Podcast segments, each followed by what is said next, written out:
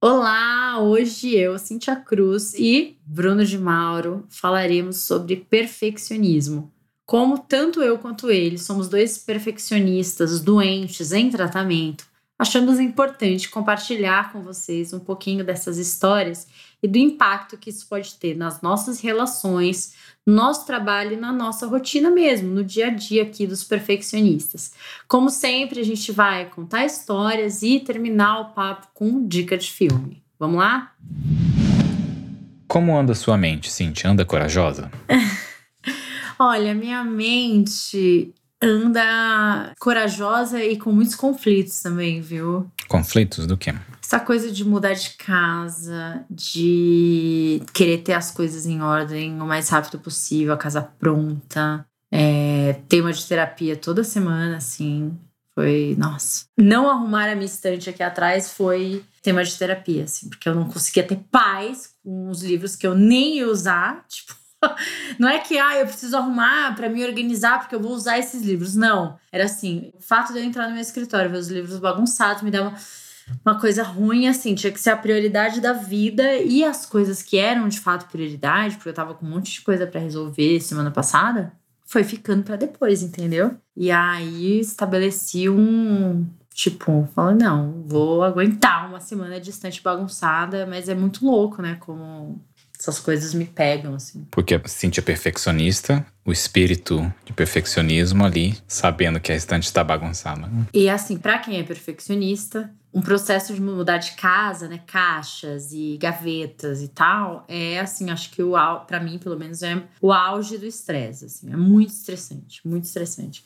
E, e aí, assim, eu me deparei com diversas sombras em relação a isso e acho muito pertinente a gente falar de perfeccionismo no episódio de hoje. Demoramos até muito para falar de perfeccionismo. Dois perfeccionistas que só tomam no. Quer dizer. estamos evoluindo nisso, né? Eu acho que este podcast, ele tá virando o quê? A antessala do meu processo terapêutico, né? Porque as nossas questões, elas vêm muito à tona aqui toda semana alguém me manda alguma mensagem no Instagram, ou enfim, falando do episódio da dor, né? Quem, se você tá ouvindo a gente, não ouviu o episódio da dor que nos move, escuta esse, depois vai lá ouvir. É interessante como o fato da gente estar tá aqui abrindo o nosso coração mesmo, né? Porque eu trago coisas da minha vida, você traz a tua história, também as questões da sua vida, impacta as pessoas. Eu acho interessante lembrar as pessoas de que aquele mundo cor-de-rosa do Instagram, ele só existe lá no Instagram, né? Então, assim, a gente também passa por conflitos e por questões. E o perfeccionismo é uma delas, eu e Bruno, né, aqui no nosso processo, lutando e, e, e trabalhando tudo isso. É, mas já sei que já vou fazer minhas anotações aqui, ó, na lateral, levar tudo pro Nath amanhã. Porque a gente fala na terapia, mas a gente também tem que expressar isso com os nossos amigos, com o nosso familiar, com o círculo, né? De continuar não só pensando, mas expressando o que a gente vem tentando entender e melhorar. E a única razão, quer dizer, a única não, mas uma das razões mais fortes de eu gravar esse podcast com você, Cintia, é porque você é uma ótima pessoa para conversar sobre o que a gente quiser. Então vai vindo esses sentimentos e conversando com você, e aí vem aqueles que você, quando você diz em voz alta, você pensa, nossa, é mesmo, né? E aí é isso, né? É o amigo que tá ali do outro lado, no nosso caso, a 9 mil quilômetros de distância, mas oh. eu só tô te usando. É isso. Basicamente é isso, gente. É isso. Vim aqui te usar. É uma, uma usabilidade mútua, né, gente? Porque usamos também Bruno de Mauro, né? Sua sagacidade, inteligência, enfim. É isso, perfeccionistas, deem as mãos, vamos juntos. Quero começar com pergunta. Quando na sua vida, Bruno de Mauro, você olhou para o universo e ou o universo olhou para você e falou: "Nossa, você é perfeccionista.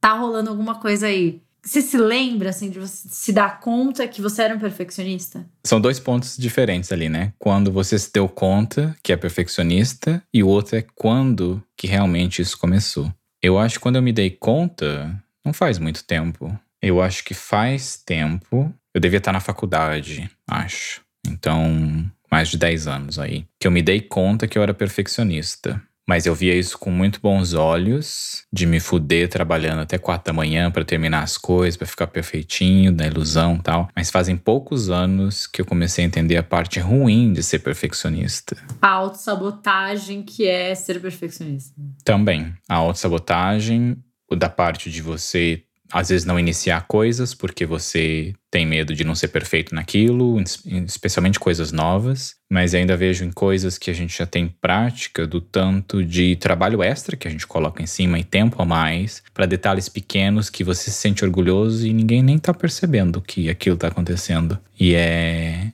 o bom e a maior parte o ruim do perfeccionista. Eu tava pesquisando sobre e vi a parte do perfeccionismo tóxico, sabe? Que é nessa parte uhum. do exagerado e, e como isso vai. Mas e você, Cintia? Quando você se deu conta que você estava nisso? Olha, é, quando eu me dei conta, não, não, sei se eu consigo lembrar com clareza, mas assim, eu já era uma criança perfeccionista. Assim, então a minha mãe fala que eu era a criança que, se, se ela colocasse um lacinho no meu cabelo de manhã, eu tá à noite eu estaria com o cabelo arrumadinho, com o lacinho do jeito que ela colocou. Se a roupa tava por dentro, eu ia ficar com a roupa por dentro o dia inteiro. É, eu brincava com as coisas, tudo, sabe, dentro de caixinha, dentro de caixinha, dentro de caixinha, papelzinho dobradinho, tudo arrumado e tal.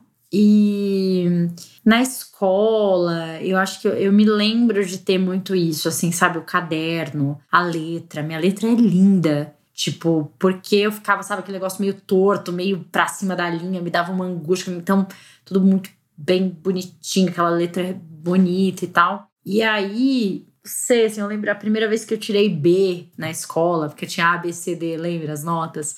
Fiquei arrasada, tipo, terceira série, sei lá, tirei. E aí, enfim, isso foi indo, as pessoas sempre acharam, olhavam para isso como uma característica, ah, a Cintia é super organizada, ah, ela é toda, né, metódica com as coisas e tal. Mas eu acho que depois, no trabalho, na faculdade, aí eu entendi como isso era um processo de autossabotagem, né? Como uma característica que muitas vezes me ajudou e me favoreceu, também podia me prejudicar muito. E eu acho que até as pessoas têm aquela brincadeira, né? Ah, entrevista de emprego, né? Qual a sua maior qualidade? Perfeccionismo. Ah, esse é o maior defeito, perfeccionismo. Tipo, porque o perfeccionismo, ele vai da qualidade ao defeito, né, a, a, ser prejudicial, é muito tênue. Assim. E como, é, como acontece em todos os, os nossos padrões mentais de autossabotagem. Né? Então, só que eu percebo assim o quão o perfeccionismo me gera ansiedade, angústia, atrapalha mesmo, né, o meu processo. É ainda mais quando a gente mora com alguém, quando a gente convive com pessoas. Então, eu e a minha irmã, a Ju sempre foi muito bagunceira, adolescência, ali, infância, adolescência. Hoje não, né? Hoje com filho e tudo, ela tem um outro, outra rotina completamente diferente. Mas na adolescência ela era muito bagunceira. Nossa, aquilo para mim, assim, era um negócio que me tirava do eixo. Tipo assim, ah, esse tênis tá aqui no canto do quarto faz dois dias. Esse não sei o quê. Eu lembro da minha mãe falando, assim, para mim. Eu não lembro, uma vez eu tava conversando com ela, eu falei, mãe, o que, que você acha que é uma coisa muito minha, assim, né? Tal. Ela falou assim: nossa, você não consegue lidar com as coisas fora de ordem, né? Você já reparou que você chega em casa e você chega recolhendo coisas, porque eu chegava em casa, aí eu já, tipo, a bolsa da minha irmã que deixou isso aqui, o casaco do meu irmão que tava, tal, sabe, vou recolher, porque eu não sei, eu não gosto das coisas fora do lugar. E tem uma coisa estética de, de olhar para as coisas, mas tem uma coisa de, sabe, as coisas estão fora do lugar. Nossa, tô abrindo meu coração aqui, hein, gente? Pelo amor de Deus. Vou mandar, vou mandar esse episódio pro Nath falar: não vai ter sessão hoje, escute. Você acha que você vai fugir assim, né? Eu lembro também de ser perfeccionista quando criança. Eu acho que um dos maiores pontos que eu tinha era na escola. Eu não era como você, que se não tirasse A eu chorava. Mas eu era bem CDF e tentava tirar sempre nota boa e eu estudava bem pouco. Eu lembro que eu prestava bastante atenção na aula e foda-se, isso não é relevante. Eu lembro que o meu quarto era super organizado, eu era super. Também o cabelo era sempre bem penteado, a roupa bem passada. Eu não passava roupa, né? Minha mãe que passava quando eu era criança, quando adolescente também, e no começo da vida adulta, vamos ser honestos. E também era tudo isso organizado desde criança. E é muito bom quando você recebe elogio. E quando você é perfeccionista assim, e aí, com esses pequenos detalhes que eu mencionei, também é muito pela parte do quando alguém te dá um elogio pela essa pequena coisa que você fez, sabe? Que é a coisa, Sim. ah, alguém reparou Sim. naquela coisa pequena. Então, ter o quarto organizado era quando vinha visita em casa e vinha o quarto organizado, era uma sensação boa. Quando a minha mãe em reunião de escola não tinha nenhum professor que reclamava de mim, era só elogio, então era uma sensação boa. Mas também tinha o lado que era eu fui criado só pela minha mãe, e minha mãe teve muita qualidade, mas também muito defeito. E um dos defeitos dela era demonstrar sentimento, ela não conseguia demonstrar sentimento. Então eu me sentia amado quando eu fazia as coisas certas, porque ela me elogiava. Quando era elogiado. Isso, exatamente. Então era difícil para mim sentir amor dela, e eu sei que ela me amava. Era só difícil dela se expressar com isso, mas eu sentia nisso. Então, quando eu tentava fazer tudo certo, quando Quer dizer, quando eu fazia tudo certo, quando eu buscava arrumar o quarto, tirar nota boa, também era uma parte disso do elogio que ela me dava, de como isso me fazia me sentir bem, de quando os professores falavam bem de mim, eu estava perto, então eu sabia que, tipo, ah, ela gostava de mim porque eu fazia tudo certo.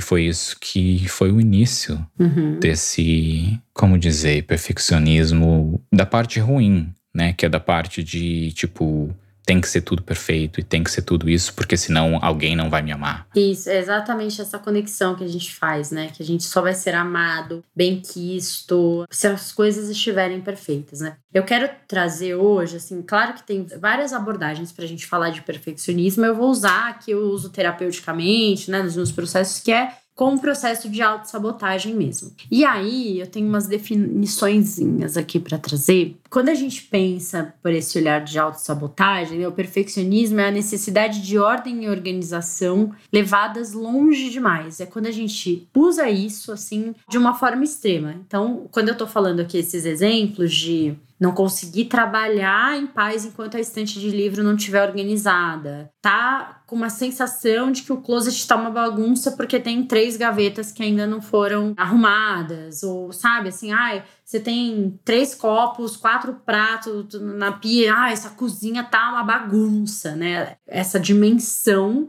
que as coisas ganham. Isso é um processo de autossabotagem. A gente ter capricho, ter cuidado para fazer as coisas é completamente diferente desse perfeccionismo tóxico ou dessa, desse perfeccionismo que nos leva à sabotagem. Né? Então, eu acho que é importante a gente diferenciar. Eu acho que uma coisa é, ah, eu gosto de fazer as coisas com cautela, com cuidado para ficarem bem feitas. Outra coisa é, eu fico até as quatro da manhã porque o negocinho do negocinho do negocinho da apresentação não tá exatamente igual. Né? Então, tem é, essa diferença. E aí, quando a gente olha para. Quando a gente fala de autossabotagem, chama autossabotagem porque é um ciclo que a gente mesmo inicia e que ao final dele a gente colhe resultados, às vezes agradáveis ou desagradáveis, que reforçam esse pensamento. Por exemplo, pensamento típico do perfeccionista, trabalho da faculdade. Cara, se eu não tiver de olho, se eu não olhar tudo, revisar e tal, vai ficar uma droga.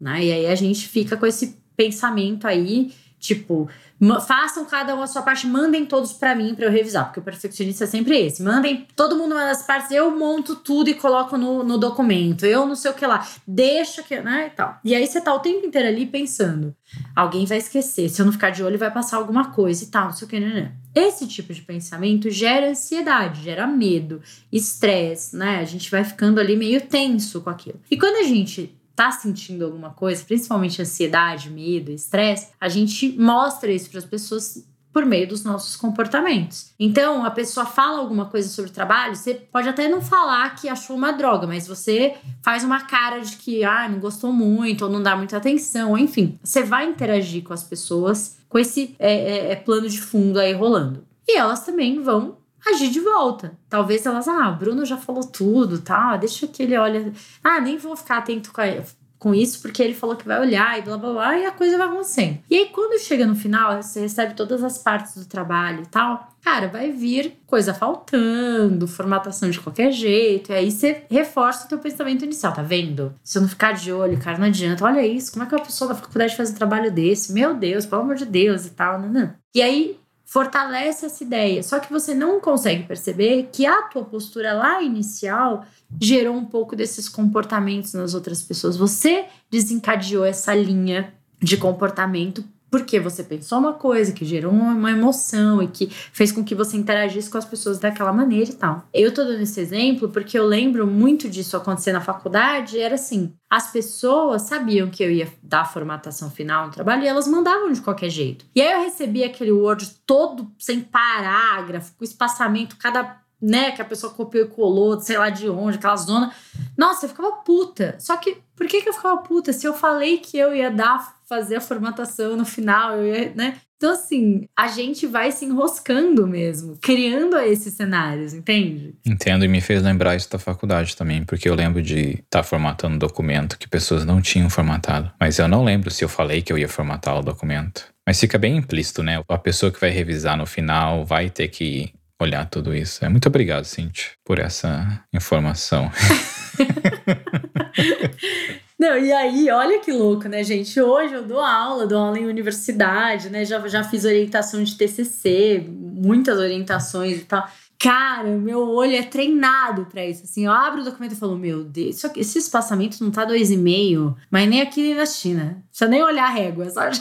Isso é chato, é isso que você tá dizendo. Ai, nossa, né? E tem a BNT que a gente parece que sabe de cor já, né? Já até interiorizou, enfim. Então, e aí o que, que a gente precisa entender? Que o perfeccionismo é um processo de autossabotagem desencadeado pelo nosso crítico interno, nossos processos de crítica interna. Porque o perfeccionista, ele, em algum momento você vai ter um pensamento do tipo, nossa, olha que legal, que gaveta organizada, que... mas na maioria do tempo não é assim, é tipo, está bagunçado, não está em ordem, está sujo, está tá, tá, tá, está não sei o que, está não sei o que lá, está não sei o que lá, né? Tipo, o tempo inteiro ali falando coisas negativas. Então, é um processo que vem desse nosso processo de crítico. E o crítico, como a gente acho que já falou aqui em alguns momentos, é essa voz que você tem dentro de você, esse diabinho, vamos chamar assim, que tá sempre te criticando, ou criticando o outro, ou criticando o mundo. É sempre essas três coisas, né? Ou você que não presta, o outro não presta, o mundo não presta. É assim.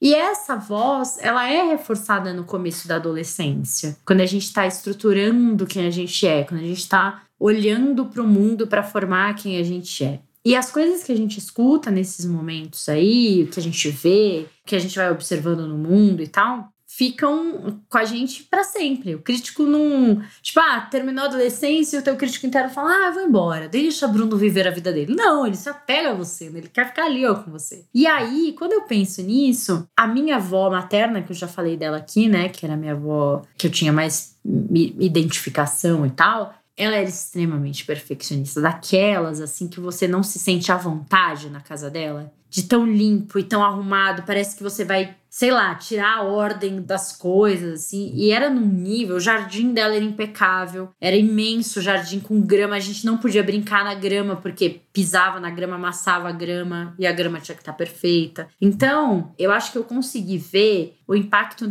negativo desses comportamentos em alguém. Porque, né, quando você recebe alguém na sua. Eu, pelo menos, vou falar de mim. Quando eu recebo alguém na minha casa, eu quero que a pessoa sinta à vontade, que ela fique bem, que ela não fique, ai meu Deus, preocupada. Mas as pessoas ficam, porque, tipo, sabe, ai, minha toalha, ai, tipo, eu não fico falando, mas eu tô ali, né? Ai, pega esse pratinho. eu lembro que uma vez eu recebi uma pessoa em casa e ela foi cortar o pão em cima da toalha. Nossa, Bruno, quase infartei ali, né? Eu com uma cara tipo assim, falei, não, sério? Vai cortar o pão em cima da toalha? Não, amor, eu não tô entendendo o quê. e aí eu queria te ouvir um pouquinho, mas falar um pouco sobre essas funções originais, de onde pode ser que o teu perfeccionismo veio. Eu tenho uma pergunta agora sobre o que você disse, que é o perfeccionismo também tem essa obsessão por possessão das coisas, por exemplo, cortar em cima da toalha não porque ia rasgar a toalha, é isso? Por que não cortar em cima da toalha? Porque vai, pode rasgar a toalha, porque vai sujar a toalha, o pão todo ali em cima da toalha. Tipo, corta num pratinho. Por isso. Hum. tipo, deixa as coisas do jeito que elas têm que ser, em ordem. De fazer do jeito certo na sua cabeça, que é não é. cortar um pão na toalha, nunca cortar sempre num pratinho. Exatamente. Cara de Cintia agora com a mão na testa está ótima. De tipo, meu Deus, como assim cortar? Lógico. Não, e assim, deve ter alguma regra de etiqueta sobre isso. Você imagina a, a Rainha Elizabeth cortando pão em cima da toalha dela? Jamais, isso não existe, gente. Isso não, nunca antes na história da humanidade. Você me fez uma pergunta E vou começar pelo final, porque você falou sobre regra de etiqueta. Tem uma coisa que me dá raiva hoje é ver regra de etiqueta. Porque é tipo, por que caralhos tem que usar uma faca para cortar o peixe? E tipo, não, tem facas e você usa a faca que você quiser para cortar o peixe. Foda-se a regra. A regra me dá raiva hoje de ver essa parte, sabe? De tipo, colocar o tempo disso em coisa mais útil do que qual é a faca certa, sabe? Cortar na mesa ou cortar no pratinho. Mas a gente já vai nesse ponto. Voltando lá no começo da pergunta que você fez, a minha mãe era bem perfeccionista também. Ela era alguém que arrumava a casa, que tinha as toalhinhas todas certinhas, e a planta tinha que estar em cima da toalhinha, não podia estar em cima da mesa, e tinha que estar tudo bonitinho. Então eu sou um reflexo disso, olha, Sim. reflexo dos nossos pais, olha aí. Total. Mas eu me sentia bem, porque eu também aprendi que isso era gostoso, que dava alegria. Mas uma coisa que dá é dá muito mais trabalho do que alegria porque a sua preocupação, as suas horas arrumando, verificando se está ali, se a outra pessoa está fazendo a expectativa que está na sua cabeça e não na cabeça da outra pessoa, dá muito mais dor. Nossa, muito. O preço é muito mais alto e o sofrimento é muito mais alto do que a recompensa que você ganha de ter aquele prazer ali, de estar com aquele jeito certinho. Certinho na onde? Se você está cortando uma toalha, se você está cortando num, num, prato. Eu concordo, vai danificar a toalha, não corta na toalha, mas é isso. O preço é muito alto. É, é que assim, ó, eu não quero defender as regras de etiqueta, mas muitas delas têm um porquê. Então, sei lá, por exemplo, ah, o garçom sempre vai te servir pelo lado esquerdo. Porque você corta, come com o lado direito, porque as taças ficam sempre do lado esquerdo. Então tem uma lógica naquilo. Uhum. A coisa das facas, é, a faca de peixe, ela não é serrilhada, ela é uma faca específica ali para você partir o peixe, não destroçar o peixe, destruir o peixe e tal, não sei o quê. Então, enfim, tem um. Não é só frescura essas regras de etiqueta. Tem algumas que eu acho que hoje, com o contexto que a gente tem, com a vida que a gente tem e tal, não fazem mais sentido, já perderam sentido, né? A gente, enfim, esse lance todo de entrada, primeira entrada, segunda entrada, prato principal, né, enfim, só em jantares muito. Não é, não é uma rotina que você tem na sua casa, né? Mas tem certas coisas que tem um porquê. E aí eu tô lembrando agora que eu sempre brinco nas minhas palestras e fico zoando que eu sou muito metódica pra louça, pra lavar louça. Só que o meu jeito metódico, ele tem uma lógica. Tipo, a louça, eu prefiro lavar as coisas que são menos engorduradas primeiro porque não vai engordurar a esponja, tudo isso, e depois as que são mais sujas, vamos dizer assim. Então, você sempre começa a lavar a louça pelos copos, porque a esponja tá limpinha, né, e tal, e os copos têm menos sujeira, enfim, os copos, os pratos, depois os talheres depois o resto das coisas. Mas tem um porquê, não é só porque tem que ser, né, é porque eu acho que a louça fica mais limpa e tal sei lá, não sei se já foi, alguém lavou louça na sua casa, você fala, nossa, copo meio engordurado, assim, muitas vezes porque a pessoa deixa por último e tal, enfim. E aí, todas as vezes que eu recebo alguém em casa, já virou piada, que eu falo, a pessoa, ai, deixa que eu lavo a louça. Ai, puta que pariu, né? não, deixa que eu lavo, deixa que eu lavo, não sei o que, né? E quando eu comecei a namorar o Lu, ele ia lavar a louça e eu ficava ali meio na cozinha, aí eu, lava o copo primeiro, lá não sei o que, onde ele, nossa, mas tipo, por que tem? Ai, porque tem que ser o copo, não sei o que. Né, né, né, Aí eu sei que ele demorou um tempão pra Aí ele, depois que ele entendeu que era por causa desse lance da gordura, da sujeira e tal, ele falou: Nossa, mas você podia ter falado antes, né? Que era por isso. Na minha cabeça era tipo, sei lá, você criou uma sequência só sua de coisas que tinham que ser lavadas. e, tipo, eu tinha que obedecer essa ordem que eu não conseguia nem lembrar qual que era faz.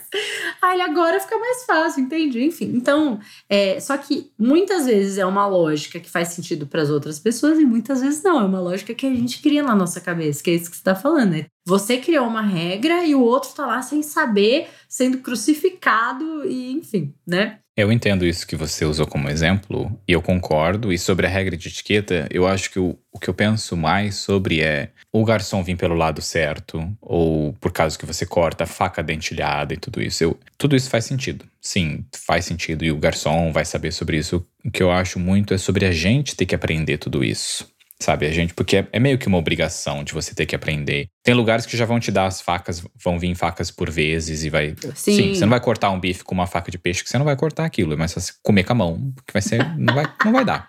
Eu entendo esse lado.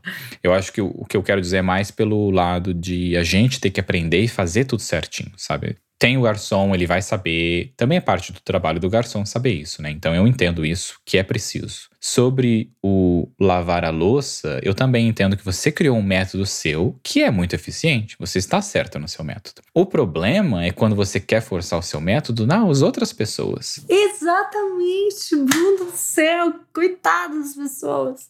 Lu, coitado do Lu, vamos dizer isso. Lu talvez vai escutar isso e vai pensar, isso mesmo. Muito obrigado, Cíntia filha da puta, forçando o método de lavar louça da ordem da gordura. Porque a sua lógica está certa, Cintia. Concordo plenamente. Faz até sentido que eu nunca tinha reparado nisso. Porque às vezes, às vezes tem copo engordurado, deve ser por isso mesmo que tem. Que aí a pessoa não limpou a esponja. Não. Você pode começar pelo gorduroso, só que você tem que ter um, extra, um trabalho extra de lavar a esponja. Exatamente, gente. Mas você falando sobre esse assunto me fez lembrar muito que é. Eu tive uma coisa que eu aprendi há pouco tempo, que me veio assim, uma. Um, vou dizer e depois eu explico, foda-se eu estava numa relação que a pessoa era bem bagunçada e eu, com toda essa história de falar de ser tudo organizado e roupa no chão, não ter roupa no chão e tá tudo organizado, a gente meio que tinha um problema, porque eu também não acho que eu era a melhor pessoa para dizer, como você também não foi a melhor para explicar pro Luke por que que tinha que ser naquela ordem, que demorou um tempo, sabe? Eu, eu, eu confesso que também demorei um tempo nesse relacionamento com essa pessoa para dizer o porquê aquilo me incomodava, da bagunça e tal toalha molhada na cama, meia de qualquer lugar, sabe? Beleza, a gente já não tá mais numa relação há muito tempo. E agora há pouco tempo, no começo desse ano, eu tava numa relação com uma outra pessoa e ela era igualzinha. Eu até fiz uma piada uma vez, que foi a primeira vez que eu contei para ela da bagunça, que foi ela vinha ficar fim de semana aqui em casa e ela trazia as coisas dela e ela meio que construía, eu falei que era uma muralha em volta da cama, sabe, com roupa, roupa, sapato, tudo assim ficava na lateral dela da cama, ela construía aquela muralha ali, que eu apelidei como muralha. E aí eu lembro quando eu contei para ela, eu tava contando como algo engraçado, porque eu via que aquilo já não era um problema para mim, dela construir aquela muralha. Eu nunca tinha visto alguém tão bagunçado como ela. E, e, eu lembro quando eu contei para ela, ela fez uma cara assim: Nossa, mas isso te incomoda? Isso tá errado? Eu falei: Não, eu não tô reclamando de forma alguma. Você até tá me mostrando que eu tenho que ser um pouco mais bagunceiro, que eu ainda continuo fazendo as coisas, ainda colocando tudo no lugar. E aí o que eu fazia era, depois que eu falei isso pra ela, eu fazia questão de tirar a roupa e jogar no chão, assim, sabe? Do lado da roupa dela, que ficava no chão. para mostrar para ela que realmente aquilo não estava me incomodando. O que eu queria era aproveitar um pouco da bagunça dela para também ser um bagunceiro um pouco mais. E até hoje, agora a gente não tá mais numa relação, às vezes eu tiro a roupa e jogo no chão. E foda-se, sabe? Às vezes eu rio porque eu penso, nossa, isso não me incomoda, isso me faz até me sentir bem, porque eu não preciso dobrar ela e colocar colocar em algum lugar. Isso não é importante. Nossa, eu, gente do céu, você vai falando essas coisas, já vai um filme na minha cabeça, assim, porque, sei lá, gente, de novo as regras, né, que a gente cria e tal, mas, sei lá, eu tenho. Agora a gente tem três gatos. A minha casa tá sempre com muito pelo e aspira pelo. Jogar roupa no chão, eu já pensei assim, nossa, vai encher de pelo a roupa, ficar tudo cagado, tem um monte de roupa preta, tipo, sabe? Tem, eu, gente, existe uma lógica assim, você que tá me ouvindo, você que me entende na questão da louça, você que entende Bruno na questão do vou jogar no chão mesmo, manda uma mensagem pra gente no Instagram. Corajosamente Podcast. Não defenda a gente. Não defenda. Não, não precisa defender, só fale que você Vocês são completamente malucos, seus neuróticos vão se tratar. Sim, a gente se trata. Melhorem, melhorem. A gente está tentando. Pode mandar, pode mandar mensagem. Né? Ó, função original. Deixa eu pegar minha colinha aqui. O perfeccionista, o perfeccionismo, no caso, né, oferece uma maneira de silenciar a voz constante da autocrítica e do medo de crítica dos outros ao tentar ser essa pessoa perfeita. Se você fizer o que é certo, vai estar fora do alcance da interferência e da reprovação dos outros. A perfeição e a ordem trazem consigo né, um sentimento de alívio temporário. Pode ter gerado uma sensação de ordem em meio a uma dinâmica familiar caótica, ou ganhado aceitação e atenção de pais emocionalmente distantes ou exigentes ao se destacar como uma criança perfeita e irrepreensível a história, a nossa história de vida, né, Bruno de Mauro? Tem o nosso nome aí no final da matéria, é isso? Meu Deus, gente! E você sabe que eu, eu já falei isso em aula e tal. A minha mãe é muito, não muito bagunceira, mas a minha mãe é a pessoa que deixa as coisas para depois, assim. Muitas coisas para depois. Então, as mudanças todas que nós fizemos, Deve ter caixa na casa dela até hoje, da primeira mudança que ela não abriu ainda, sabe? Tipo, ela é muito, ah, depois eu olho, ah, isso aí depois eu vejo, e vai ficando aquela, sabe, sacolaiada, caixa, coisa, não sei o quê. E eu acho que o meu jeito de lidar com tudo isso era arrumando e organizando as coisas que eu tinha controle. As minhas gavetas, as minhas coisas, e, e sabe, ter ali uma ordem em meio àquilo tudo e continua comigo até hoje. E aí tem uma sequência aqui que eu gosto bastante, que é os sentimentos que isso gera, né? A gente já sabe que é, tem muito a ver com frustração constante, decepção consigo mesmo, com os outros, por não alcançarem esses padrões que são altíssimos. A angústia por medo de que os outros estraguem a ordem e o equilíbrio que a gente criou. Tons sarcásticos ou hipócritas para falar, né, sobre raiva e frustração contida. Frustração é uma coisa muito muito frequente no perfeccionismo e essa sensação de que a pessoa vai desorganizar a nossa perfeição é uma coisa que eu convivi muito assim, justamente por isso, porque eu morava numa casa com a minha mãe, com mais dois irmãos. Então, assim, e não é só com dois irmãos, né? O namorado da irmã, namorada do irmão, amigos e tal. E sei lá, eu lembro uma vez eu passei, tipo, sabe, o sábado inteiro fazendo faxina, cozinha, tudo limpo, impecável. A hora que ficou tudo limpo, impecável, a minha irmã chegou da rua com uma amiga, com um monte de coisa do mercado, já jogou tudo na mesa, assim. Ai, vamos fazer pipoca doce, sei lá do que. Já...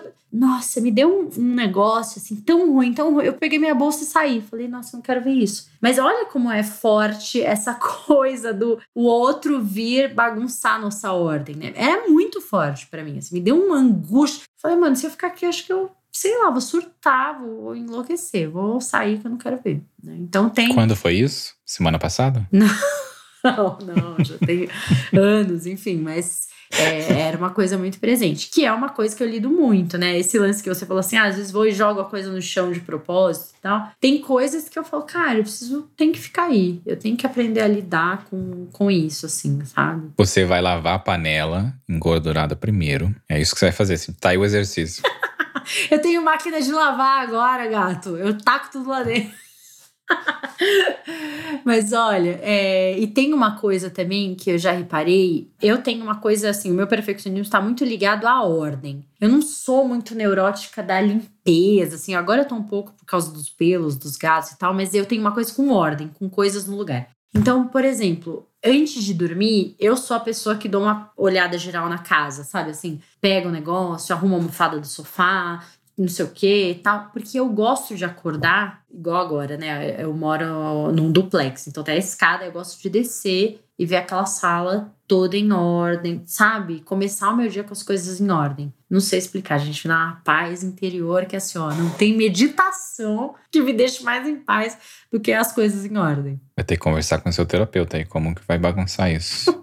Sugerir pro Lu à noite, depois você subir na cama e acordar e bagunçar tudo. e esconder uma câmera para ver a sua cara quando você descer da escada. Não, vou descer recolhendo coisas e enfim, né? Tipo, olha só, mentiras que o perfeccionista conta para si mesmo para justificar toda essa, essa neurose e essa busca por ordem e tal. E aí, se você já se identificar, já deu um grito, levante a mão. Mentiras que a gente conta. É uma obrigação pessoal. Depende de mim consertar as confusões que eu encontrar e que os outros fazem. tipo, né? Eu, por que, que eu tenho que arrumar a, o balcão bagunçado, né? Tipo, é quase a, a gente puxa pra gente a obrigação de organizar as coisas, se é que tem que ser organizadas, né? Quem falou que tem que ser? Porque não é só organizar. Uma coisa que a maioria de nós, para não falar todo mundo, tem, porque eu não sei, é a gente acha que o nosso jeito é o jeito certo, né? De fazer as coisas. E aí, a outra pessoa, por exemplo, vamos usar o seu exemplo de lavar a louça. Apesar de ser um exemplo que na verdade faz sentido, mas é o seu jeito de lavar a louça é o jeito certo. Então a pessoa que não vai lavar a louça no seu jeito, tá lavando do jeito errado. Porque não está lavando do jeito certo. Qualquer coisa que não seja o nosso jeito está errado. Só que uma coisa que eu demorei para aprender, mas eu aprendi muito por causa da minha carreira também, sendo um gerente de seres humanos, é que você vai passar uma tarefa para alguém e existem 50 maneiras daquela tarefa ser concluída. E você tem que ter um desprendimento seu de saber que aquela pessoa vai fazer de um jeito que talvez seja um jeito ótimo, mas não é igual ao seu, tá tudo bem. Talvez seja um jeito meia boca, que no final o objetivo vai ser o mesmo. A louça vai estar lavada. O resultado, né? Exatamente. Isso, o resultado vai ser o mesmo, que é a louça vai estar lavada. Então, e você tem que deixar a pessoa fazer porque ela vai aprender. E se você não deixar isso, você sempre ficar corrigindo ela, você vai criar frustração e é uma merda, porque você vai criar dependência de que você tem que fazer tudo. Aí você cria aquele funil, né? Então, toda tarefa que alguém tem que fazer tem que, tem que no final ser apresentado pro gerente ou pra pessoa no relacionamento e cria aquela dependência que fica forçando na outra pessoa. E é, é aquilo que você não percebe que você tá fazendo isso, né? Porque você fica tão acostumado que o seu jeito é o jeito certo essas pequenas correções nas pessoas que você vai transformando aquela pessoa, na verdade, alguém dependente de você. E aí você fica estressado porque aquela pessoa é dependente de você. E você fica estressado porque é tudo eu. É tudo eu porque você criou tudo eu. Por isso que é um processo de autossabotagem. Eu quero voltar nessa coisa da dependência do outro. Uhum. Depois que eu fechar aqui as, é outra mentira que a gente conta pra gente. O perfeccionismo é bom e me faz sentir bem comigo mesmo. Costuma haver um jeito certo e óbvio, e o um jeito errado, óbvio, de fazer as coisas. É claro que o meu é o jeito certo. Sei como as coisas devem ser feitas e preciso fazê-las da maneira mais correta possível. Então, essas são as mentiras que a gente conta, né? E aí, os pensamentos frequentes de quem é perfeccionista. O certo é certo o errado é errado. Eu sei o jeito certo. Se não consegue fazer com perfeição, então nem faz.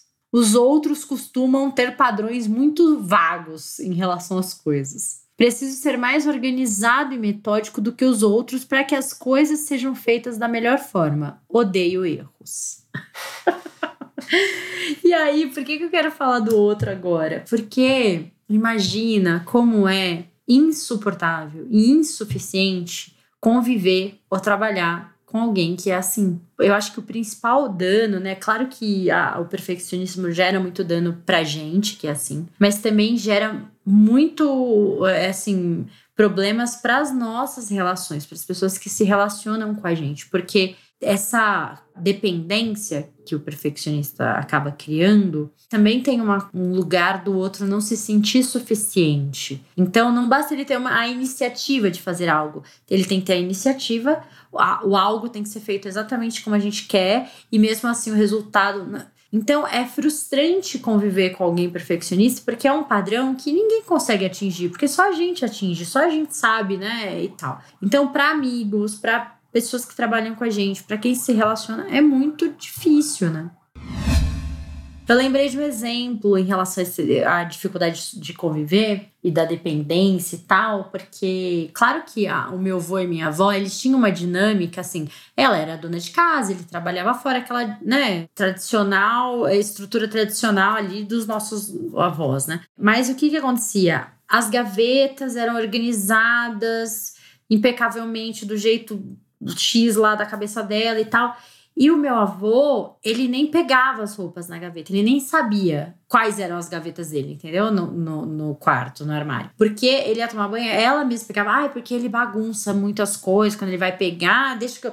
Tipo, ela escolhia a roupa dele, ela colocava a roupa na cama, ela que colocava a mesa e tal, porque, ah, ele não sabe fazer, ah, ele não sei o que lá, ele. E aí, olha como no fundo ela que desencadeou também essa dependência. A gente nem sabia se ele realmente não sabia fazer, porque 40, 50, sei lá quantos anos eles, 60 anos casados, tipo, sempre foi assim, sempre foi ela, né? E, e ele também era, meu avô era muito metódico, assim, não dá pra jogar só nela. Ele também era todo, ah, tem o jeito, né, né? Só que era isso, eles tinham esse, esse negócio que, te, que te gerava uma sobrecarga para ela, principalmente em, né, em relação à casa, as coisas e tudo isso. Mas era uma coisa que ela desencadeava também, porque imagina, você ia se meter com a perfeição da Pra você ter uma ideia do nível de neurose que a minha avó tinha, vamos supor, ela, sei lá, ela usou os garfos, né, no almoço, as pessoas comeram. Ela secava os garfos, aí ela ia lá na gaveta, pegava os garfos que já estavam na gaveta, tirava, colocava os limpos embaixo, os outros em cima, para não ficar usando sempre os mesmos garfos, entendeu? Tipo, meu Deus, era nesse, sabe, nesse nível assim. Quando você falou que ela tinha grama e não podia pisar na grama, porque ia amassar a grama, eu pensei, bem, o que é mais neurótico que isso? É isso. É o, usar, o metal que tem que ficar como se fosse o produto que vai vencer, né? Tem que colocar na frente. É exatamente. Nossa. Cara, e assim, e pensando no, na relação, né? A gente nunca se sentiu muito à vontade na casa da minha avó. Diferente da casa da outra avó, que era tipo, sabe, sei lá, se joga no sofá, não, a casa da minha avó tudo tinha um horário, tudo, tudo tinha um jeito, uma sequência e tal, enfim. E aprisiona mesmo, né? Você falou isso. O, esse, o processo, esse processo todas as regras, das etiquetas e de como tem que ser feito, aprisiona mesmo a gente. Assim, você não consegue, parece que você nunca tá fazendo algo relaxado, né? Eu sinto que é você colocar energia em algo que não é relevante, sabe? Eu acho que esse é o que eu mais sinto sobre esse perfeccionismo, que é o que você falou. Você nunca ficava relaxado na casa da sua avó. Uma porque você achava que tudo que você fazia lá estava errado, porque tinha que ser tudo do jeito dela e você estava tudo errado mesmo que você fazia lá, não era nada do jeito dela. Ela não tinha te dito, ou tinha te dito e era muito caro fazer aquilo, né? Era muita energia de lembrar de tudo. E aí que eu lembro que eu menciono também essa parte da regra de etiqueta, sabe? Porque você tem que colocar uma energia para memorizar aquela regra que alguém criou e no final o objetivo é comer a comida. E a comer Exatamente. a comida, você come com um garfo e uma faca, às vezes com uma colher, às vezes com a mão. E é esse que é o objetivo, esse que é o prazer, é o de você fazer o negócio, você é colocar a energia no lugar certo. Sabe? Mas, Bruno, você tá esquecendo um recortezinho só nisso, que é o seguinte: uhum. isso não é relevante para quem? Porque o que, que eu começo a entender depois de anos como perfeccionista e convivendo com perfeccionistas, né? A minha avó, toda a vida dela era isso: lavar louça, lavar roupa, passar, colocar na gaveta. Essa era a vida dela. E aí, tipo, se ela fizesse tudo isso em 40 minutos de manhã, tipo, de qualquer jeito, ela ia passar o dia inteiro dela fazendo o quê? Nada. Ela não tinha com que se preocupar, assim, ela não tinha outra coisa para pensar além desse processo. Então, o tamanho que isso tinha na vida dela enchia esses espaços, vamos colocar dessa maneira. Quando eu olho para o perfeccionismo, para o meu e para dos meus pacientes, das pessoas, né? O que que isso, essa energia toda e tal, tá deixando de preencher qual espaço? Por que, que colocar tanto tempo, tanta energia nessa situação? Eu tô se eu terminar isso logo eu não vou ter mais o que fazer, eu não quero, tem outras coisas que eu não quero pensar. Qual que é a, a, o mecanismo de, de defesa, o que tem por trás disso, entende? Então, quando a gente fala, nossa, mas é tão irrelevante isso. Calma, nesse contexto dessa pessoa, por que, que isso teria relevância? O tempo que ela vai gastar com aquilo? Não sei se eu tô me fazendo. Você entendeu o que eu tô querendo dizer? Sim, é bem claro o que você está dizendo. E eu entendo isso, porque é importante. Como você falou da sua avó, né? Isso é a sua avó. Não é só sobre. É o tempo dela. Ela se construiu assim, né? Ela se moldou para ser desse jeito. E provavelmente ela aprendeu que esse é o jeito de ser, né? E se você tirar isso dela, quem é ela? Né? O que ela vai fazer com a vida dela? Eu, eu, entendo esse lado. E eu digo nesse outro ponto porque também eu venho há anos na terapia e eu acho que esse é um dos pontos que mais pega ainda, sabe? Que é o perfeccionismo, porque são tantas coisas e tantos detalhes tanta energia e tanta coisa que é importante, que será que é importante mesmo? E por que que é importante nesse sentido que você falou, que é uma, um mecanismo de defesa também. E eu acho que isso entra na outra parte que é sobre o você ter medo de começar coisas novas também por causa do perfeccionismo. Pelo menos é um, é um sentimento que eu venho tendo há um bom tempo, que é sobre quando você faz algo por muito tempo, você já é bom fazendo aquilo, né? Então você só está reafirmando algo que já é fácil para você. E você continuar crescendo e você continuar evoluindo significa que você vai ter que começar a fazer coisas que você não se sente confortável fazendo, porque você não tem muita experiência. E como é que um perfeccionista vai lidar com isso, de fazer algo que talvez vai sair meio merda? E outra que é você começar a aprender algo novo por exemplo, a, a, tocar um instrumento que você nunca tocou antes. Também quer dizer que você vai falhar muito. E como que você lida com isso? Como a sua avó, você gastou, você investiu tanto tempo da sua vida fazendo algo tão perfeito, que como é que você vai introduzir algo para você aprender novo? Se você vai fazer errado no começo. Como você lida com aquilo? É, eu, eu acho que o Corajosamente acaba sendo um exercício para nós dois de colocar à prova o nosso perfeccionismo, né? Porque assim, a gente começou. Ah, mas vai ter vinheta, não vai ter vinheta, vai ter abertura, não vai, mas e o roteiro, como que faz? A gente não fazia a menor ideia, né? Porque eu não era uma podcaster, você também não, a gente não fazia a menor ideia. E é algo que a gente está aprendendo no caminho, né? Ah, o microfone, melhor, o som, não tem, não tem, qual microfone, põe o fone, não põe, enfim. E é muito lógico isso, só que não é o que a gente sente, né? É lógico, tô começando, eu sei que. Não, mas parece que tem uma voz ali falando, não, mas tem que começar perfeito já, né? Você não pode se dar o luxo de se experimentar, aprender no processo. Parece que tudo você já tem que começar com todo o conhecimento possível e tal. E é, é um processo até inconsciente mesmo, né? Quando você vê, você já tá lá embolado, fala, meu Deus, de novo, tô aqui na perfeição, né? Eu lembrei de outra coisa aqui, né? Pensando na minha infância, assim, né? na adolescência e tal, né? em tudo isso, Enquanto eu estava lá preocupada se as, a ordem dos brinquedos estava ok, se na adolescência, né, a, a, o caderno, a letra, eu não estava vendo o quão deprimida minha mãe estava no processo de, de separação dela, eu não estava vendo que talvez a geladeira estivesse mais vazia do que deveria. Então, foi também um processo de fuga é, para eu lidar com as coisas na vida. E por isso que eu entendo muito, né? A minha avó, enquanto ela estava ali focada naquilo tudo, ela não estava vendo, sei lá, que ela podia estar tá aprendendo outras coisas, que ela podia estar tá colocando energia em outras coisas. Né? A vida dela é, se resumia aquilo, a deixar a casa impecável e perfeita e maravilhosa e nos mínimos detalhes, enfim. É uma forma de fuga também, é uma forma de proteção de decisões também, né? De você colocar tanta energia naquilo, porque tem coisas que você está tentando não decidir, tem coisas que você tem medo, e você só repete aquilo que você sabe que funciona, que te deixa feliz, e tá tudo bem fazer isso também, né? tá tudo bem você se proteger por um período, porque senão, como sua avó, vai ser a vida inteira só pegando a roupa pro marido, né? Uhum. E é uma pena, porque são tantas outras coisas que a gente pode viver e aprender, e tantos outros armários que você pode se preocupar. E, é, e essa proteção, o perfeccionismo como proteção, é uma proteção da crítica. No fundo, a gente tem tanto medo de ser criticado que a gente tenta antever as coisas, né? Então é isso. Ah, a visita vai chegar na minha casa, meu quarto vai estar bagunçado. Não. E minha mãe vai ficar brava e vai falar, ah, então você já deixa o quarto arrumado sempre, todo impecável. Ah, mas e se falarem? É, tem uma questão aí de, de, evitar ao máximo a crítica né, no projeto, no trabalho da faculdade e tal. Então, e aí vale o questionamento que é, tá, e se a visita achar o seu quarto bagunçado, né? Hum, o que, que vai acontecer? tipo, é, qual, qual, uh, uh, uh, né? Não, não vai acontecer nada. Ah, tá, entendi. Né? Ah, o trabalho da escola, da faculdade. Sim, talvez você perdesse, ao invés de tirar 10, ia tirar 9, 9,5, porque formatação nunca reprovou ninguém, né? Ela é o mínimo do mínimo da, da nota ali.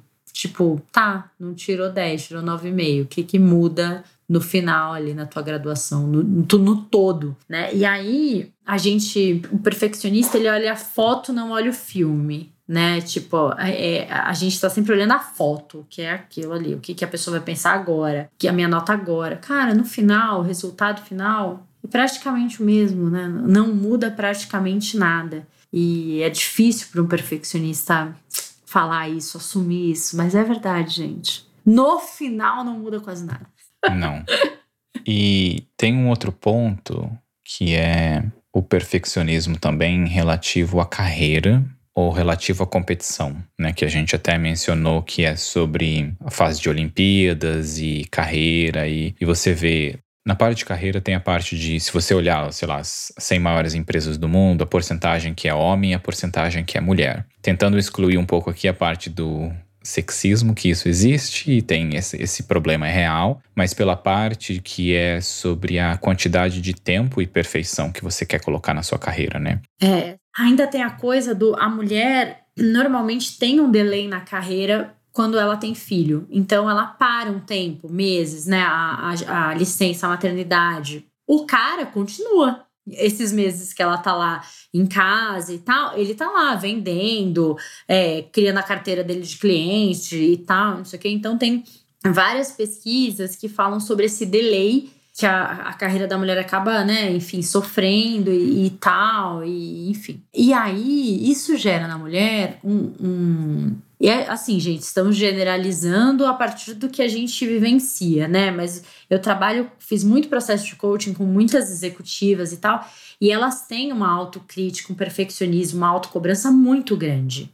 Porque é como você falou, se o cara faz 80 horas, ela vai ter que fazer 90 para ser vista, para ter mérito, né? Ela tem que fazer sempre mais. E aí ela se cobra mais. Não é à toa que as mulheres hoje no mercado de trabalho têm melhores formações. Então a quantidade de doutoras, de, sabe, cursos e, e coisas acaba sendo maior, porque elas têm, né? A gente vê na universidade. Então eu dou aula em pós-graduação a quantidade de mulheres que se desenvolvem, os currículos e tudo isso. Já trabalhei muito com processo seletivo, assim, é impressionante a diferença, né? O homem, ele faz a faculdade e, tipo, após, sei lá, depois de cinco anos, seis anos, talvez ele vá pensar. Tô falando aqui dos advogados, que é o que eu tenho mais proximidade, né? Não posso generalizar outras carreiras.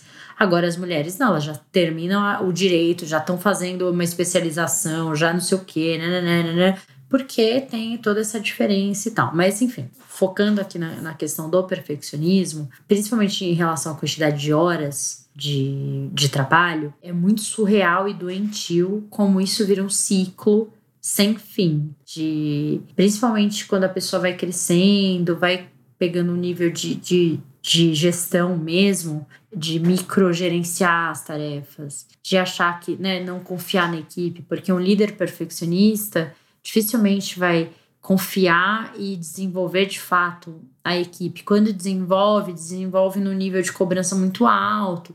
Então é algo que precisa ser olhado com atenção, porque a gente não tem como, você vai imprimir os seus padrões mentais, o seu jeito de ver o mundo de, na equipe que trabalha com você, né? Imagina trabalhar para um perfeccionista, o desafio. É, e isso vai na parte que a gente mencionou sobre confiar que a pessoa vai fazer a tarefa, só que do jeito dela, né? No tempo dela. E tá tudo bem com isso. Você vai estar tá ali ajudando. E é muita confiança também, né? Que você tem que ter nessa parte. Como a gente usou o exemplo da luz, que é um jeito bem simplório de dizer, tipo, é uma confiança que você tem que ter, que, tipo, ah, aquela pessoa é capaz de fazer aquela tarefa, porque você contratou aquela pessoa, aquela pessoa é uma pessoa inteligente, ela sabe resolver o problema. Pensando sobre esse episódio, que eu estava refletindo sobre, eu descobri que uma das coisas que eu tenho com o meu diretor na empresa é porque ele é uma pessoa perfeccionista.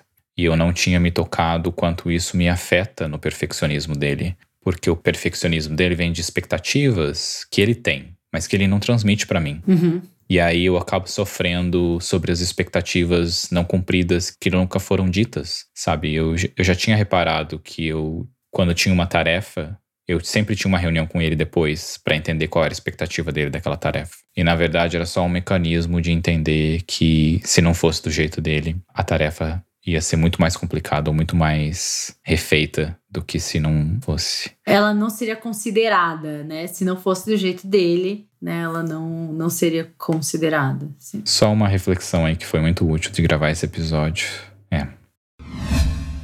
E como saber se você é perfeccionista de uma maneira tóxica, de uma maneira autossabotadora, ou se é só capricho, cuidado e zelo, né? Tenho uns itens para trazer aqui para faça o teste. Se você clicar Como é que eu sei que o meu perfeccionismo não está sendo saudável? Bom, primeira coisa, medo constante. O fato de você querer fazer as coisas com perfeição e, e te gera um medo constante, está fazendo com que você, sabe, fique o tempo inteiro, ai, mas não sei o que, né? Se tá gerando medo constante, é preciso olhar com, com carinho e cautela, né? Pensamento extremista. O perfeccionista, quando ele tá já nesse lado da sabotagem, é isso. A cozinha está imunda. E na verdade tem meia dúzia de copo na pia, sabe? Essa casa está uma zona. Não tem meio do caminho quando a gente tá com esse perfeccionismo num nível que não tá legal e tal.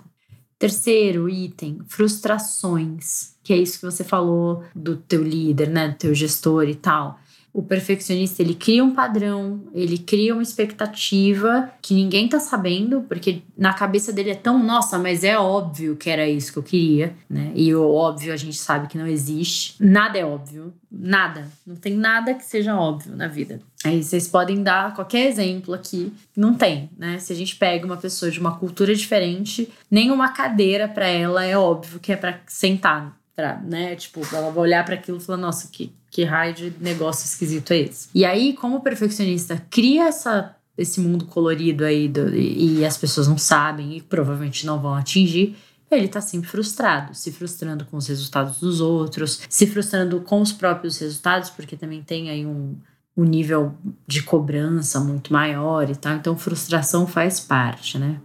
Se importar demais com a opinião dos outros que é aquilo que a gente estava brincando no exemplo da visita, né? Tipo, ai, o que, que a visita vai achar? Se é, ela vir aqui ver o quarto bagunçado, ah, vai achar que eu sou bagunceiro. E isso implica em quê? Ah, vai sair por aí falando que eu sou bagunceiro para as pessoas. E né? De verdade, o quão prejudicial vai ser isso, né? E se alguém reclamar da sua bagunça, manda tomar no cu na hora, né? Porque, puta merda, hein? A casa é sua, a bagunça é minha, você vai tomar no teu cu. Pelo amor de Deus, né?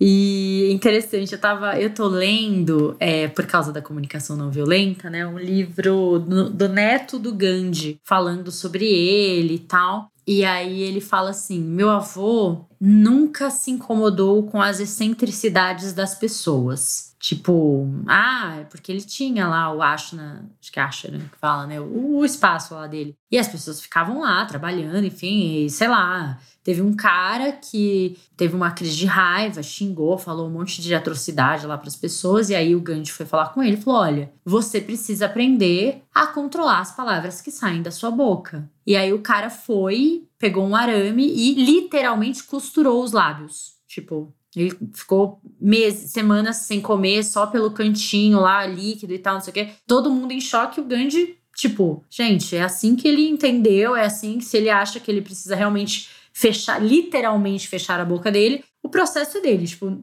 sabe, ele não se, se opunha e tal. Mas o que era insuportável para o Gandhi, que assim ele não tolerava, era o fato das pessoas não pensarem por si mesmas. E essa coisa de se importar tanto com a opinião do outro, eu acho que vai muito nesse lugar de da gente não pensar por nós mesmos, né, por si mesmo, tipo, cara, eu sei o que é bom para mim, como eu quero que as coisas sejam feitas. O outro achar que a minha casa tá bagunçada ou que eu deveria ter feito na hora tal e não na hora X, não tem que ter importância, né? Então assim, fiquei bem impactada, assim, ainda mais. E aí o, o, o neto, é, acho que é Aurum, não lembro o nome do neto, ele fala: meu avô estaria muito entristecido hoje em dia, em tempos de internet, em que pensar por si mesmo é muito difícil, né? Porque tem sempre alguém te falando como pensar, o que fazer, como fazer, o que, que é importante, enfim, né? Tem sempre alguém para te falar verdades. E uma das coisas que o Gandhi mais defendia era a gente desenvolver as nossas próprias verdades, entrar em contato com as nossas próprias verdades. Então eu acho que o perfeccionismo, ele afasta a gente disso, porque eu tô ali preocupada com o que o outro pensa, tô criando padrões para não ser criticada, tal. O tempo inteiro tem a ver com o impacto do outro na minha vida e o espaço que o outro tem na minha vida de uma maneira negativa né? Então acho que gravar esse episódio hoje, depois que eu li isso do Gandhi e tal, e que eu tô pensando sobre isso, acho que vai ser assim, uma lição imensa é, em relação ao meu perfeccionismo, assim. O que que dentro disso faz com que eu não pense por mim mesma, né? Enfim, tô aqui eu nas minhas reflexões, nos meus, meus cigarros imaginários com Bruno de Mauro. Você precisa comprar um cigarro falso, só pra ter ele assim, sabe? Pra ficar fazendo. É, eu tenho sempre a minha canetinha aqui, sabe? É, é. tem uma coisa que a gente não falou aqui também. Tem gente que fala, ah, a pessoa tem toque né? Tipo assim, ai, nossa, porque a, a, fulano se a gaveta, não sei o que, ela tem toque, toque. E, e, eu acho que elas confundem um pouco o transtorno obsessivo compulsivo com o perfeccionismo, com o ser metódico e tal. Mas aí eu acho que a gente não consegue aqui entrar muito no detalhe, assim, né? O toque, ele tem um. A pessoa cria rituais completamente. Ela, e ela até sabe que eles são irracionais. Então é tipo assim: se eu tô saindo aqui do quarto e eu esbarro o lado direito do ombro na parede, eu tenho que voltar a esbarrar o esquerdo, porque senão algo ruim pode acontecer. Por mais irracional que ela tem paciente falando, eu sei que isso é muito racional, mas eu não consigo, é mais forte do que eu. E aí ela vai criando tantos desses dessas rotinas e desses rituais, né? A ponto de isso travar realmente a vida dela, a possibilidade dela conviver com outras pessoas e tal. Então, para o perfeccionismo virar um transtorno, é um caminho longo, mas claro que precisa de atenção e tal, de, de um cuidado aí, né? Mas o, o, o, transtorno obsessivo compulsivo ele tem um outro tá em um outro lugar assim que eu também não é, não quero ficar entrando muito no detalhe porque não é uma uma área que eu domino né? Eu não tenho pacientes com toque eu não trabalho com com isso especificamente, mas tá em outro lugar, enfim. E quando a gente pensa em filmes, né, entrando nas dicas dos filmes, tem muito filme que fala sobre o toque, sobre o transtorno obsessivo compulsivo. E e aí é até difícil de, de, de, de, diferenciar um pouco. Mas assim, eu acho que um filme que tem uma perfeccionista muito clássica, assim, é o Cisne Negro. Então, a. Esqueci o nome da, da menina, da principal, né? Mas ela é, e tem aquela coisa da bailarina mesmo, né? Do cabelo perfeitinho, do corpo perfeito, do, do, tudo certinho e tal. E aquilo vai, sim, no caso dela, desencadear ali um transtorno que a gente vai entendendo durante o filme. E eu tenho dois filmes. O primeiro filme, eu acho que é o perfeccionismo na questão de tempo e horas colocadas, que a gente falou, que chama Whiplash, que é sobre um baterista. Não sei se você já viu. Ai, acho que já. É, ele fica ensaiando até a mão sangrar de tanto que ensaia e o, o mentor dele é um cara abusivo e, e aí o que mostra no filme é que é o, o abuso é explicado pela grandeza, sabe? Pelo, pelo sucesso e accomplishment e, e coisas desse tipo de horas colocadas barra abuso de mentores. E o outro chama O Último Retrato. E esse é um filme sobre um artista e sobre perfeccionismo e sobre proteções dele ficar enrolando com outras coisas para não fazer o negócio porque ele não se acha bom o suficiente. É, esse é mais. O, o primeiro é mais assim. É um perfeccionismo por causa de hora colocada e não tem vida, é basicamente só trabalho. E o outro é o usando a vida como proteção enrolação para não se ver como uma fraude, entre muitas aspas ali. Sim. Mas é um filme bem gostoso, esse último retrato. Vou anotar, colocar na minha lista que eu não conheço esse. Eu tô tentando lembrar o nome de uma série que, se eu não me engano, é um ator indiano que faz, que ele, mas ele tem toque mesmo. Eu não lembro se é Milk Musk, é um nome assim. E ele é super metódico. E aí, pra pro trabalho que ele faz como detetive é perfeito, né? Porque ele pega cada, meu, fiapinho, milímetro e tal, e é bem divertido. Tem o Sheldon, né, do The Big Bang Theory, que é muito louco e, e né, e mistura uma uma hiperracionalidade com perfeccionismo, assim, né? É, mas falando sobre esse último retrato, me fez lembrar que o jeito que ele faz é sobre a procrastinação para se proteger, né? De você não falhar porque você não está fazendo. Então, enquanto você não fizer, você não vai ver que você não é bom o suficiente. Não corre o risco. É, entre aspas de novo, que é o você procrastinar como uma proteção para você não falhar no seu perfeccionismo. Nossa, você me fez lembrar de um, uma passagem no The Crown, na série, que o Churchill contra. Na verdade, acho que sei lá, o parlamento lá, enfim, contrata um, um pintor para fazer um retrato dele, porque ele estava se aposentando e tal, todo um, né, uma, aquela coisa, né, aquele quadro que vai lá pro palácio, blá blá. E aí ele é bem legal esse episódio porque mostra um pouco da relação que ele criou com o cara, com o pintor. O Churchill pintava, mas era, enfim, né, não era um artista, pintava para passar o tempo e tal. E aí ele toda uma conversa com o cara. E o cara faz o quadro a imagem, né? E. Ah, eu vou dar um spoiler aqui. Gente, se preparem, vou dar um spoiler se quiser. Porque a hora que ele vê o quadro pronto, ele fica tipo. É real a história, né? Puto, tipo, que isso? Esse quadro é, é horrível. Ele, ele pintou um homem decadente, um velho. E o Churchill tinha, tipo, 87 anos. tipo. Mas ele não se via assim. Né? Não! Né? E o cara, de fato, colocou, né? Um homem forte e tal, não sei o que, mas um velho. Ele era um senhor já, enfim. E aí, é, o quadro desapareceu. Eu acho que ele destruiu o quadro. Não, não se sabe, não se sabe exatamente. E é, é um pintor bem renomado, enfim. Mas assim, ele não conseguiu, né? Ao se deparar com ele velho, com a finitude dele, né? Aquele quadro era para marcar a aposentadoria dele ele se revolta e nega que e é o pintor que é ruim, que é absurdo, que ficou horrível, que ficou esse quadro, e uma péssimo. Que brincadeira foi essa? Enfim, ficou extremamente ofendido.